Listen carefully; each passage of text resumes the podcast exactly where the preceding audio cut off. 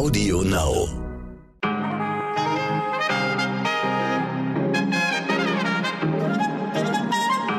Guten Morgen, meine Damen und Herren, ich bin Michelle Abdullahi. Es ist Donnerstag, der 29. April und das ist heute wichtig.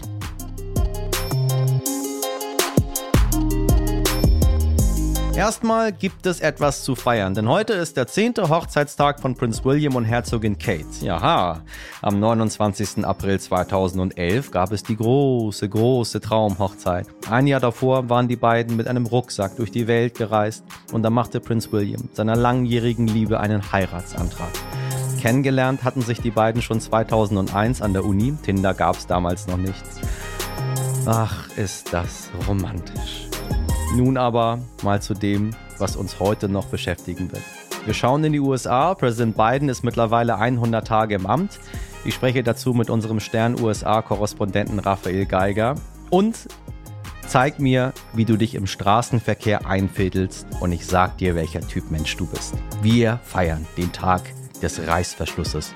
Mal ganz anders.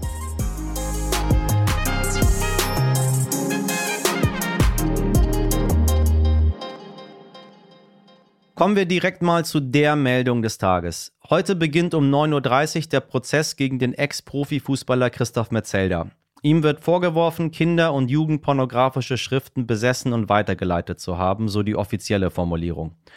Der 40-Jährige ist seit Bekanntwerden der Vorwürfe komplett abgetaucht. Nur über seinen Anwalt, Professor Ulrich Sommer, dringt nach außen, wie der Spitzenfußballer die Situation selber wahrnimmt.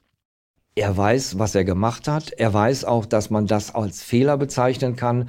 Und er weiß, dass er sich seiner Verantwortung stellen muss. Und weiter sagte er im exklusiven RTL-Interview Folgendes. Herr Metzel selber war da sicherlich selbst erschrocken über das, als alles aufgetaucht ist, über sich selbst erschrocken, dass es so etwas wie ein Doppelleben gibt. Für Christoph Metzelder gilt natürlich bis zur Urteilsverkündung die Unschuldsvermutung.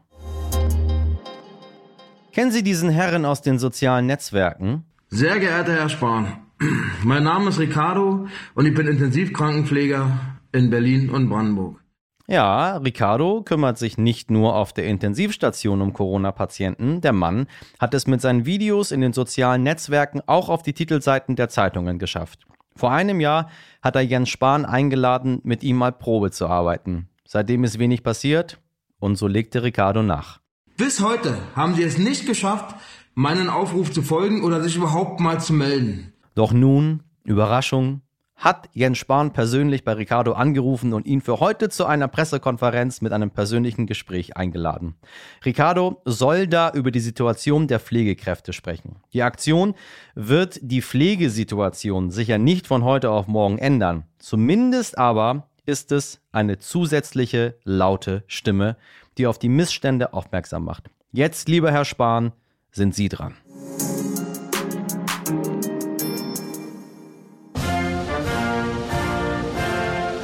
Speed and urgency, for we have much to do in this winter of peril and significant possibilities. Much to repair, much to restore, much to heal, much to build, and much to gain.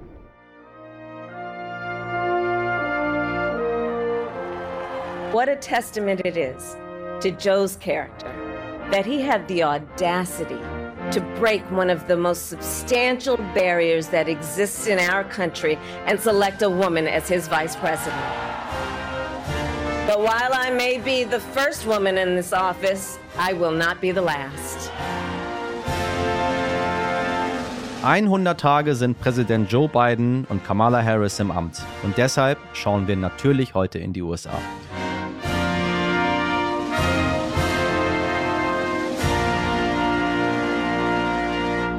Biden und Harris, die beiden haben sich ja viel vorgenommen. Alleine 200 Millionen Impfdosen wollte Biden verimpfen lassen in den ersten 100 Tagen. Ziel erreicht, muss man anerkennend sagen, sogar schon nach 92 Tagen. Aber was ist mit den anderen Zielen? Immer wieder sprach Biden vom Healing. Die tiefen Risse, die sich nach vier Jahren Donald Trump durch das Land ziehen, sie sollten endlich heilen. Das gehört auf jeden Fall zu den langwierigeren Aufgaben, Fürs Healing gibt es halt keine schnelle Impfung. Um zu erfahren, wie Biden und Harris sich insgesamt geschlagen haben, habe ich in den USA angerufen bei Raphael Geiger, dem Korrespondenten des Stern. Raphael, wo erreiche ich dich gerade? Ja, hallo, guten Morgen, Michelle. Ich bin gerade in äh, Dallas in Texas, wo ich gestern einen Termin hatte. Ähm, bin jetzt aber im Sprung zurück nach Hause nach New York. Na, jetzt bist du in Texas, dann bist du in New York, bist viel in den vergangenen Wochen im Land unterwegs gewesen. Ähm, nimm uns mal hier in Deutschland so ein bisschen mit auf die Reise. Mit wem hast du gesprochen? Äh, welches Treffen hat dich am meisten bewegt in letzter Zeit? Ja, ich war unterwegs im Land, wie du sagst, äh, für eine Titelgeschichte des Stern, die zu dem 100. Amtstag von Joe Biden jetzt erscheint am Donnerstag. Ähm, und ich habe dann so ein bisschen auf meiner Reiseroute verfolgt, was Biden macht mit dem Land. Ich war dann noch in Wyoming zum Beispiel, wo ich mit einem Bürgermeister gesprochen habe, der eigentlich totaler Trump-Anhänger ist und der nicht mal an Klimawandel glaubt, der jetzt aber, weil es der Region ist, es ist ein früheres Kohlegebiet, so schlecht geht wirtschaftlich, äh, ganz viel in Windkraft investiert. Also der ähm, nicht mal glaubt, dass Klimawandel menschengemacht ist, aber die Windräder bringen eben sehr viel Geld in die Region, deswegen macht er das. Und das ist ja auch so ein bisschen Bidens Kalkül, dass er auf diese Weise mit grünen Jobs die USA äh, für, für den Klimawandel äh, gewinnen kann. Und nicht nur die Demokraten, sondern vielleicht sogar ein paar Republikaner, die eben sehen, dass, äh, dass die Politik Geld in ihre, in ihre Staaten bringt.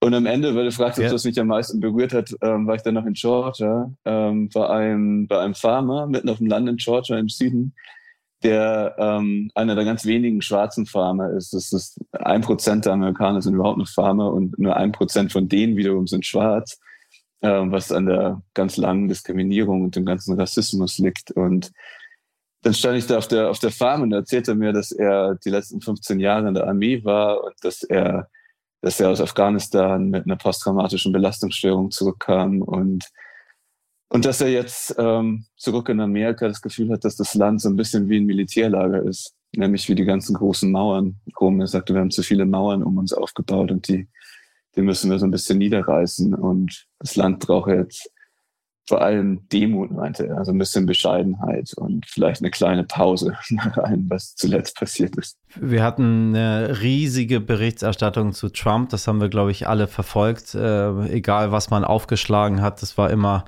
weiß ich nicht, die ersten fünf Meldungen waren gefühlt Trump und seit Biden da ist, ist das ein bisschen anders geworden. Ähm, ich kriege zwar noch viel aus den USA mit, aber bei weitem nicht mehr so viel, wie es unter Trump war. Wenn wir jetzt mal ganz konkret gehen, was hat denn Biden in den ersten 100 Tagen erreicht? Ja, dass man nicht mehr so viel mitbekommt, das ist natürlich eigentlich auch ein gutes Zeichen. Ne? Total. dass es hier im Moment einfach äh, ein bisschen ruhiger ist. Ja? Das liegt natürlich an, an Bidens Person, der, um den sich nicht immer alles drehen muss, ja, der nicht jeden Tag äh, mit, einem, mit seinen Tweets den Pulsschlag hochjagt. Es ähm, liegt aber auch daran, was er gemacht hat. Also ähm, der eine Punkt ist natürlich die erfolgreiche Impfkampagne. Das, äh, darüber sprechen wir vielleicht gleich noch. Das hat dem Land einfach Normalität geschenkt. Ja, also ähm, ich bin jetzt hier gleich am Flughafen in Dallas und fliege zurück nach New York und ich bin mir ziemlich sicher, dass die Sicherheitskontrolle ziemlich voll sein wird, äh, weil das Land unterwegs ist. Es ist fast wie, man erschrickt am Anfang fast, wenn man so volle Flughäfen sieht. Es ist äh, fast ein bisschen wie vor Corona. Das liegt daran, dass Biden ähm, Experten in die Regierung geholt hat, die aus einer Million Impfungen, die es unter Trump waren, drei Millionen am Tag gemacht haben. So, das ist, ähm, das ist mal der, das ist das eine. Ähm, das andere ist das Konjunkturpaket, das er sehr, sehr schnell durch den Kongress gebracht hat. Und was das größte ist aller Zeiten. 1,9 Billionen US-Dollar.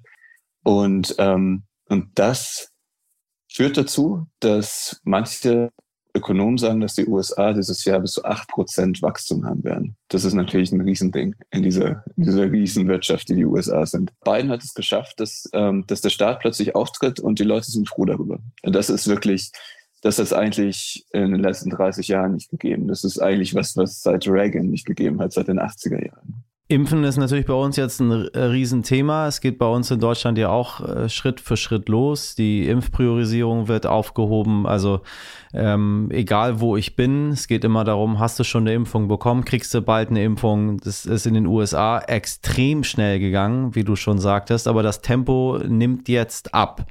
Woran liegt das? Das stimmt, das Tempo nimmt ein bisschen ab. Das liegt einerseits daran, dass die USA den Johnson Johnson Impfstoff nicht mehr benutzt haben äh, in den letzten Wochen Das ist eine Kurve, die man ganz deutlich sieht. Und das andere Problem ist, dass es jetzt, es sind ja schon fast, es sind über die Hälfte der Erwachsenen schon geimpft und die andere Hälfte, das sind entweder die, die sich gar nicht impfen lassen wollen, also auch Republikaner äh, vor allem, oder es sind Menschen, ähm, die nicht so einfachen Zugang haben oder ähm, die nicht so einfach erreicht werden können durch die Impfkampagne, die vielleicht ähm, nicht sich so einfach freinehmen können für einen Impftermin, also die nicht ganz so privilegierten. Das ist jetzt die große Herausforderung, dass man die für den Impfstoff gewinnt. Ähm, es sind in einzelnen Staaten jetzt schon fast 60 Prozent ähm, mit der ersten Dosis.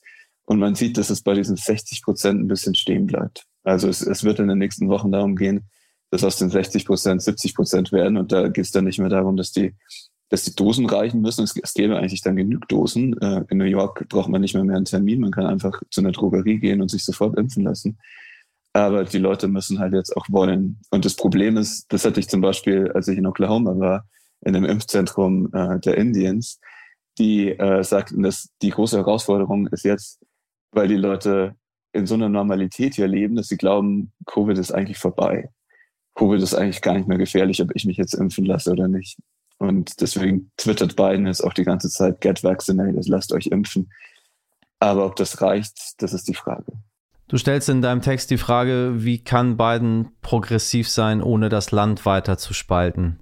Hast du da eine Antwort drauf gefunden? Das wird sehr davon abhängen, welche Themen er weiterhin setzt. Ähm, es verschiebt sich auch in den USA viel. Es ist nicht so, dass es 50-50 wäre und 50 Prozent sind gegen alles, was Biden macht. Sein Konjunkturpaket zum Beispiel, also zum Beispiel die 1400 Dollar Schecks für jeden erwachsenen Bürger, das hatte große Mehrheit. Ja? Also das, ähm, das ist nicht so, äh, dass er das gegen alle Republikaner durchsetzen müsste. Auch zum Beispiel das Infrastrukturpaket, was er jetzt auf den Weg bringen will, Riesenaufschlag, die ganze marode US-Infrastruktur soll äh, großen, äh, großen Wurf renoviert werden. Auch das hat Mehrheiten. Und zwar, das war das Interessante, es gab vor kurzem eine Umfrage, in dem die Leute zuerst gefragt wurden, was sie über das Infrastrukturpaket insgesamt denken und dann, was sie darüber denken, als sie erfahren haben, dass Biden dafür Reiche stärker besteuern will. Und als sie wussten, dass das so ist, dass die Reichen dafür bezahlen sollen, stieg die Zustimmung auf einmal. Ähm, das heißt, sowas, was eigentlich früher undenkbar gewesen wäre, ähm, ist jetzt so in Amerika, dass es Mehrheiten gibt für höhere Steuern für bestimmte Gruppen oder auch für Unternehmen zum Beispiel. Also wenn Biden solche Dinge macht oder wenn er zum Beispiel mit seiner Klimapolitik grüne Jobs so ins Land bringt, dann wird er dafür Mehrheiten finden. Ähm, bei anderen Dingen, zum Beispiel bei Einwanderung, ist es schwieriger. Und ähm, das merkt man jetzt auch schon. Ne? Er, er, setzt sehr viel mehr aufs Klima und weniger auf das Thema Einwanderung. Bei, bei der Einwanderung kann es durchaus sein, dass er gar nicht so viel anders ist als Trump am Ende, weil es auch nicht geht, weil er nicht kann, weil einfach der politische Druck der zu hoch ist. Ich erinnere mich noch gut, ganz am Anfang, als er gewählt wurde, war Biden nicht immer die Nummer eins, sondern eine andere Person, nämlich Kamala Harris, seine Vizepräsidentin. Es wurde äh, Tag und Nacht über sie berichtet. Ähm, überhaupt, dass es das erste Mal ähm, eine Frau auf diesem Posten gibt. Äh, dann hat sie auch noch Migrationshintergrund. Da war eine ganze, ganze Menge. Und jetzt habe ich irgendwie über Kamala Harris in letzter Zeit nicht mehr so viel gehört. Wie schaut es in den USA aus? Ja, das stimmt.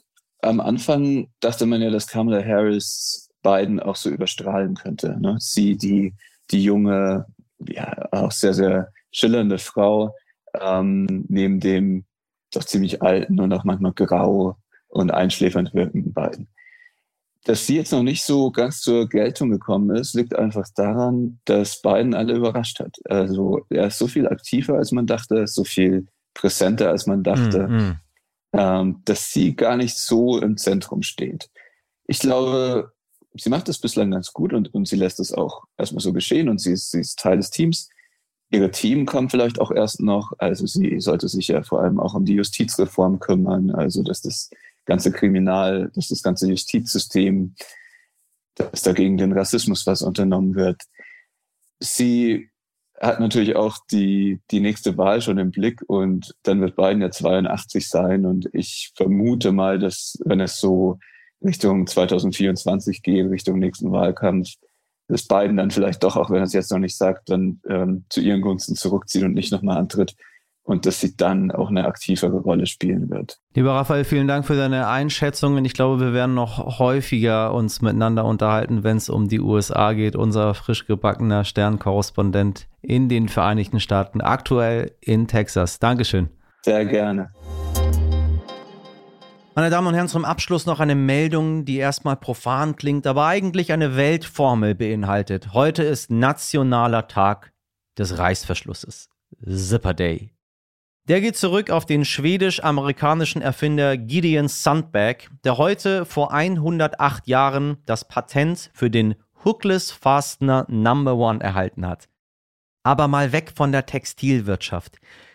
Ich bin überzeugt, wenn Sie den Charakter eines Menschen wirklich kennenlernen wollen, also so richtig, fahren Sie mit ihm auf die Autobahn und lotsen Sie ihn zu einer Baustelle. An der Art, wie er oder sie das sogenannte Reißverschlussprinzip anwendet, können Sie alles, alles ablesen, was Sie wissen müssen. Ich beweise es Ihnen mit einer kleinen Typologie. Es gibt nämlich exakt vier Grundtypen im Straßenverkehr wie auch im Leben. Aufgepasst. Typ 1 der Ängstliche. Ist charakterlich gefährlich instabil. Schon das erste Fahrspurenverengungsschild löst in ihm Vollstress aus, worauf er mit zwei Strategien reagiert. Entweder bremst er augenblicklich auf etwa 20 km/h runter, um sich erstmal ganz in Ruhe zu orientieren, oder er gibt unkontrolliert Gas, um die Situation schnell hinter sich zu bringen. Beides endet häufig in Auffahrunfällen. Mein Tipp, Finger weg. Typ 2, der Ego-Shooter.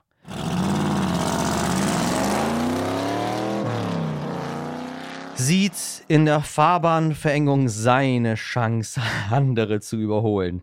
Zu kurz gekommen ist er im Leben nämlich lange genug. Der Ego-Shooter empfindet Bremsen als Eingriff in seine Persönlichkeitsrechte. Was auch deshalb erstaunlich ist, weil man dafür ja ein bestimmtes Maß an Persönlichkeits... Vergessen Sie es. Aber gut, mein Tipp, steigen Sie an der nächsten Raststätte bitte aus. Da gibt es nichts mehr zu holen. Typ 3, der Good Cop. Holen Sie schon mal die Thermoskanne und Käsebrot raus, das hier wird einen Moment dauern. Good Cops lassen jeden anderen Verkehrsteilnehmer vor, weil sie nämlich so irre nett sind. Sie baden dabei in den dankenden Blicken der anderen und jeder Hinweis darauf, dass ein gesundes Maß an Egoismus helfen würde, vor allem der Auflösung des Staus, der sich mittlerweile hinter ihnen gebildet hat, wird gewertet, als hätten sie vorgeschlagen, auf dem Standstreifen der A3 Katzenbabys zu grillen. Was vielleicht wirklich die bessere Alternative wäre. Und nun zum letzten Typ Nummer 4. Ich nenne ihn den emotionalen Pragmatiker. Sie sind auch so einer. Das sehe ich von hier. Der emotionale Pragmatiker nämlich fährt einfach entspannt weiter, blinkt irgendwann, wartet auf die ihm zugeteilte Lücke beziehungsweise lässt sie offen, nickt dem anderen Fahrer dabei freundlich zu und fertig. Und genauso, meine Damen und Herren, könnten wir doch alle wunderbar miteinander leben. Immer. Nicht nur auf der Autobahn. Man lässt die anderen einfach so gut es geht in Ruhe mit seinem Privatkram, Selbstwertkomplexe, Hysterie, Sexualität, Religion und erkennt freundlich an, dass wir alle nur zufällig zur selben Zeit auf demselben Planeten herumlatschen oder auf derselben Autobahn fahren. Amen. Es ist gar nicht so schwer und es macht den anderen alles so viel leichter. Das war's von mir für heute. Morgen früh ab 6 können wir uns wieder hören bei Audio Now und Co. Mich würde es freuen, starten Sie gut in den Tag und machen Sie was draus. Ihr Michel Abdullahi.